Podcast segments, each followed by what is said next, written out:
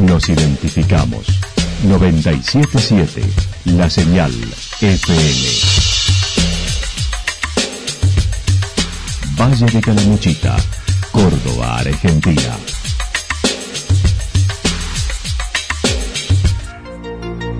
El más completo resumen de las noticias de la región, encontralos todos los días a las 12 y 30, a las 16 y a las 22 horas. Panorama de noticias. Por la 977, la señal FM nos identifica también con las noticias.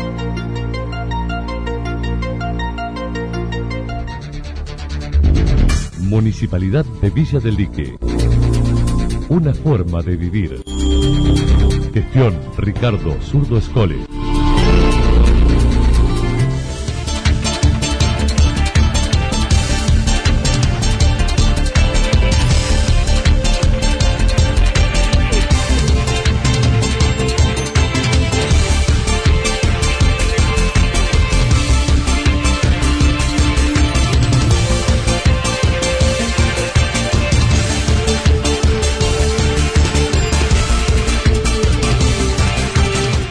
A esta hora hacemos un repaso por la información regional a través de los títulos. Villa Parque satisfechos con la reglamentación del uso medicinal del cannabis.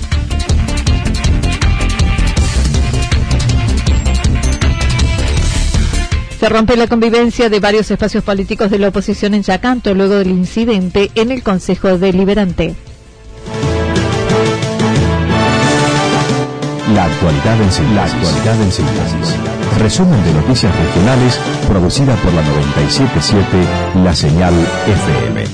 Nos identifica junto a la información.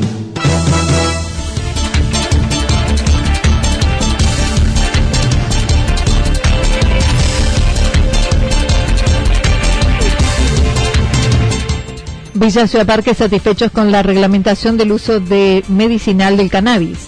El ministro de Salud, Diego Cardoso, confirmó que la provincia de Córdoba adherirá a la Ley Nacional 27.350, permitiendo así en Córdoba la utilización del aceite con fines terapéuticos y el alto autocultivo o cultivo solidario. Durante la cuarentena, la comuna de Villa Ciudad Parque anunció un proyecto de producción a gran escala con participación del Estado, privados y buscando además diversificar la economía regional. Pablo Riveros manifestó no estábamos tan errados a la vez de buscar legalizar un consumo que está instalado y clandestino hace tiempo, admitiendo conoce el tema por su situación familiar con su madre. Bueno, en principio no estábamos tan tan distantes de, una normativa nacional y de una tendencia que, está teniendo el desarrollo de la propia, diría yo, de la propia sociedad, de la propia comunidad, digamos, Así que la verdad estamos muy contentos porque, como bien decías vos, fuimos precursores en términos quizás institucionales, en términos políticos, de algo que en realidad ya tiene legitimidad social y científica desde hace un tiempo. Así que la verdad que fundamentalmente eh, si estamos contentos por alguien o por, algo es por la cantidad de pacientes o personas que utilizan el, aceite de cannabis para mejorar su calidad de vida y, en eso puedo hablarte en primera persona porque me consta porque mi mamá, no sé si te lo había dicho, padece Alzheimer y es eh, usuaria del aceite de cannabis. Pero, eh, en fin, eh, yo creo que lo que ha sucedido es algo muy bueno.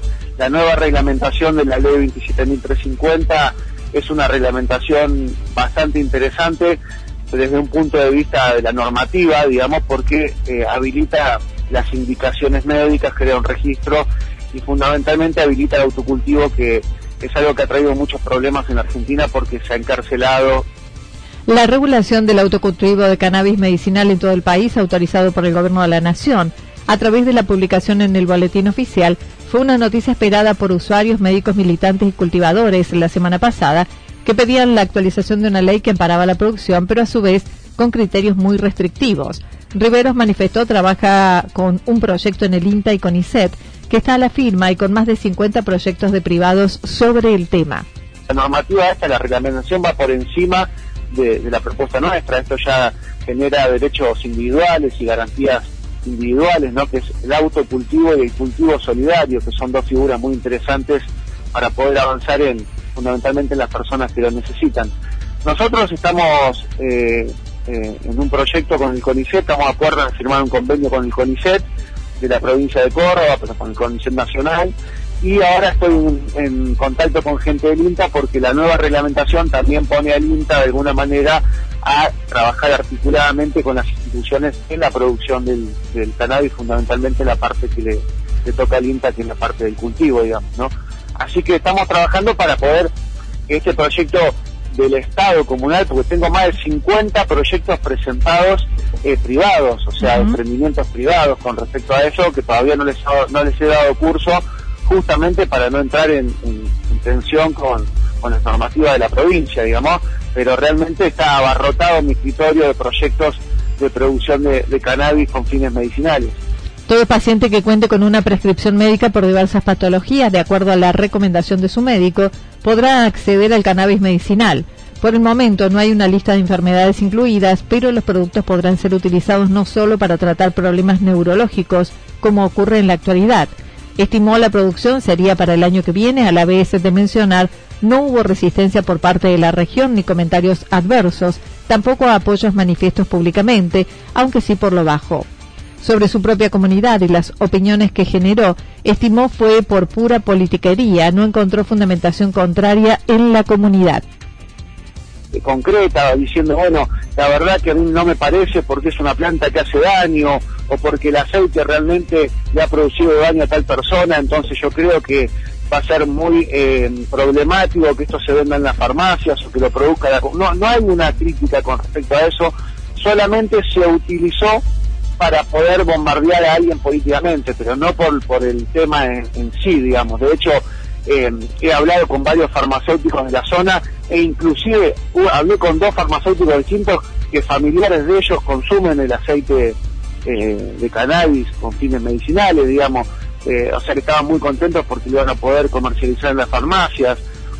El principal inversor o uno de los principales inversores turísticos de, Villa Ciudad Parque tienen proyectos sobre cannabis medicinal. Digo, no, no, no, la verdad que me parece que esto por todos lados está, está bastante, bastante bien visto y en los lugares donde no está bien visto, en este momento estarán expectantes de ver cómo se desarrolla, ¿no? A ver cómo, cómo avanza el tema. En otro orden, acerca de los controles que la provincia eliminó con respecto al movimiento turístico, el jefe comunal mencionó a principios de noviembre se decidió levantar los controles sanitarios de su sector ante la decisión del gobierno provincial de no exigir ni cuarentenas ni sopados. Sobre su comunidad, señaló hubo un lamentable fallecimiento de un enfermo de COVID y seis casos hasta aquí sin ninguno activo por el momento. Actualmente, para los que no son residentes, dijo se le está solicitando una declaración jurada para el ingreso a los propietarios. Lamentablemente, no sé si vos sabés, hemos tenido que, lamentar el primer fallecimiento hace tres días En, en, Villa Ciudad Parque.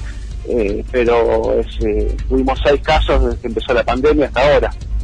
En este momento no, no tenemos ningún caso, por lo tanto la verdad que se ha comportado bastante bien, eh, digamos, más allá de esta situación lamentable, digamos, en comparación con, con, la media de, otros otros lugares del, departamento. Pero me parece que ya no tenía sentido, era una mucha mucha presión, nos veníamos, bueno, el control venía generando mucha tensión con, con muchas personas y sí, como decís vos, la verdad que ha entrado mucha gente al valle. Bueno, ya venía entrando desde antes porque se había levantado el control del lado sur también. Así que ya, ya venía entrando del lado sur bastante gente. Y ahora, bueno, con, la levantada de este control entró mucha gente. Nosotros, particularmente en Ciudad Parque, tenemos una declaración jurada que firman las personas que son dueñas de, de las casas, que son las que han venido, digamos, ¿no? Que son de Córdoba, que tienen casas acá o segunda casa o algún complejo de cabañas que tienen que preparar para la temporada, pero sí se ha notado eh, una cantidad de gente importante y después pues, se, suceden cosas que son imposibles de controlar, como por ejemplo el río, ¿no? uno, uno, uno no puede eh, andar controlando el río el distancia social, es una cosa que es totalmente imposible.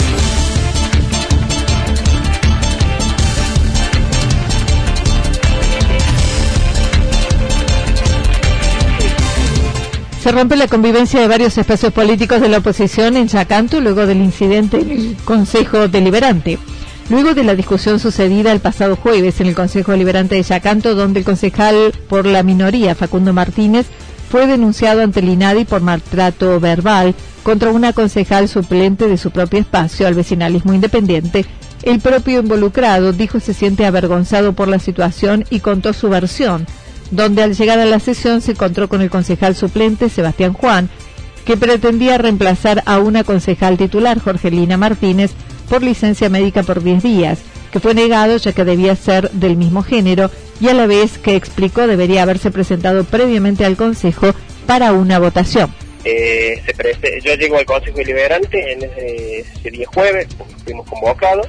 En ese momento vi la persona que estaba Juan Sebastián en el, Consejo Deliberante, en el recinto, eh, que había llevado eh, la licencia de la concejala Joselina Martínez, la se presenta con un escrito donde decía que le daba el poder, el lugar a Juan Sebastián cuando los procesos, una concejal con, varios años de, de consejo deliberante que ha estado en con, otras listas, eh, me pareció mal hecho del, lugar y yo me quedé callado porque estaba mal todo, sin que ni me consultaran a mí, lo hicieron ellos solo estas cosas, porque si hubieran consultado yo les hubiera dicho que estaba mal hecho. Eh, no puede dar la concejal Martín el lugar designado por un por escrito, que esto lo designa el Consejo Deliberante. Primero se hace el, permiso, se presenta, se vota en el Consejo Deliberante la aprobación de la licencia y después se llama al que sigue. Eh, tuvieron las cosas mal hechas desde el inicio. En la lista continuaba Lorena Armoa, fue buscada para que se presente, pero no pudo asumir y por ello continuó Patricia Díaz, quien se presentó en la sesión y allí se produjo la discusión, indicando el presidente del bloque no había seguido los pasos que dicta la institución. Una mujer que es Lorena, que es la que sigue, Lorena Armoa, que tenía que haber tomado el cargo, pero primero tenía que haberla notificado al Consejo Deliberante, cuando nunca lo hizo porque era reciente. Trae una renuncia de la, se presenta señora Patricia Díaz, con la renuncia de, la que tampoco podía asumir Lorena Armoa cuando tampoco había sido no había sido notificada se presenta y bueno y ahí me pareció raro pero yo lo único que le dije si esta era una joda le pedí disculpas le dijo esta señora es una joda esto porque me pareció muy una falta de respeto a lo que estaban haciendo un atropello a la institución. Eh, no sé qué es lo que interpretaban ellos, cómo la, yo creí que Juan Sebastián, eh, un profesor, de educación que parece que tendría que tener por lo menos un poquito de conocimiento antes de actuar y haber hecho estas cosas, porque el conflicto se creó desde el inicio mal y entonces terminó todo esto. Pero nunca le falté respeto, solamente le dije si esto era una joda y todos los concejales tomamos la decisión de que se, llama, se hicieran las cosas como corresponde. Nadie le faltó respeto a ninguno del recinto. El concejal Martínez indicó fue una mala jugada, negó haya faltado el respeto a Patricia Díaz, quien le hizo una denuncia ante el INADI mencionando Sebastián Juan, otro de los integrantes del espacio, quiere ser candidato a intendente considerando la práctica de la política sucia. Una forma de hacer eh, política, política sucia, mala, de mal intencionada, que me parece que si quieren protagonismo, como Juan Sebastián quiere ser candidato a y me parece que está perfecto, pero no de esta manera, ensuciando personas y haciendo denuncias que son denuncias mentirosas porque no tiene nada, yo no agredí a nadie, no dije nada, no soy persona de faltarle respeto a una mujer. Me parece que si quieren hacer política lo pueden hacer de mil formas, pero no ensuciando personas que uno ha hecho mucho y ha colaborado con todo. Yo no eh, le niego a nada, nada cuando me piden una mano, cuando me piden algún consejo, si lo puedo dar. Y si no entiendo algo, les digo a ellos que, que se asesoren primero antes de hablar mal. Me parece que esas cosas que están haciendo están mal hechas y una política sucia lo que están haciendo. Dijo se siente avergonzado de haber elegido a esas personas para componer el espacio, ya que está integrado por tres partidos, Radicalismo Pro y Coalición Cívica. Ahora aguarda el asesor letrado e indique los pasos a seguir frente a esta situación.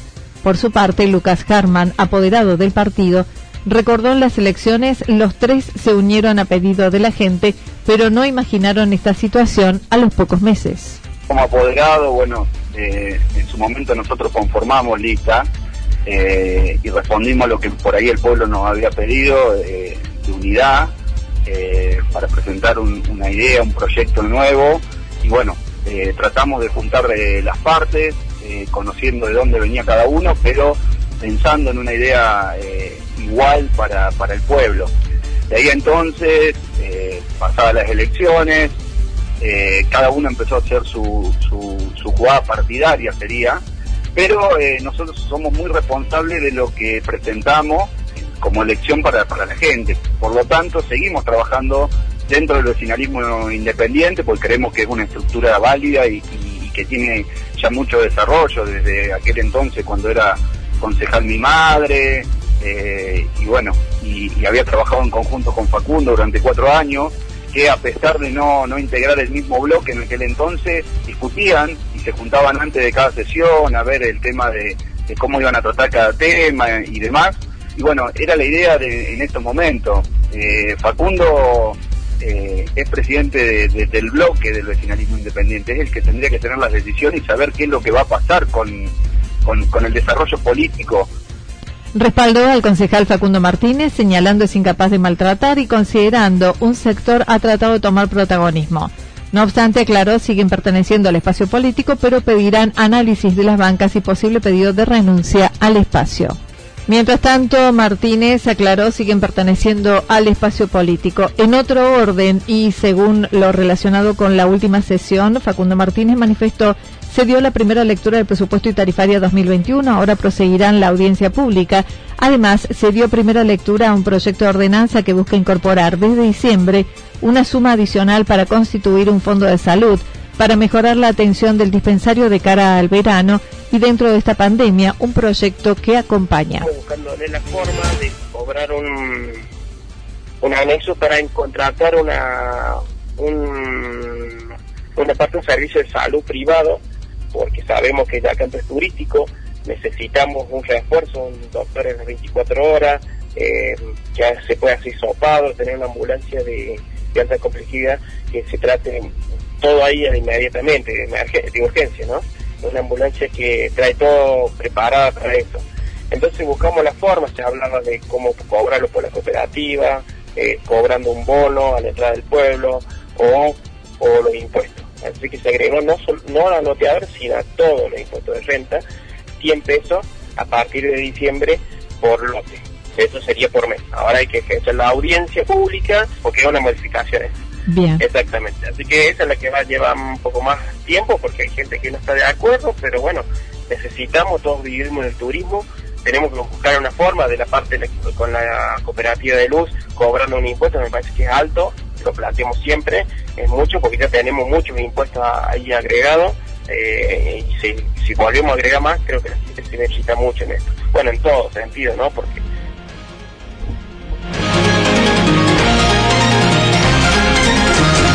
La información regional actualizada día tras día.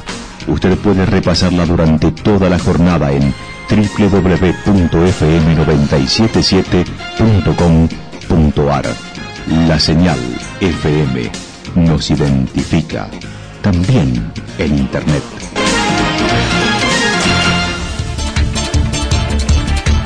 El pronóstico para lo que resta de la jornada indica algunas nubes, parcialmente nublado, temperaturas máximas entre 25 y 27 grados para la región, viento soplando del sector este-noreste entre 7 y 12 kilómetros en la hora.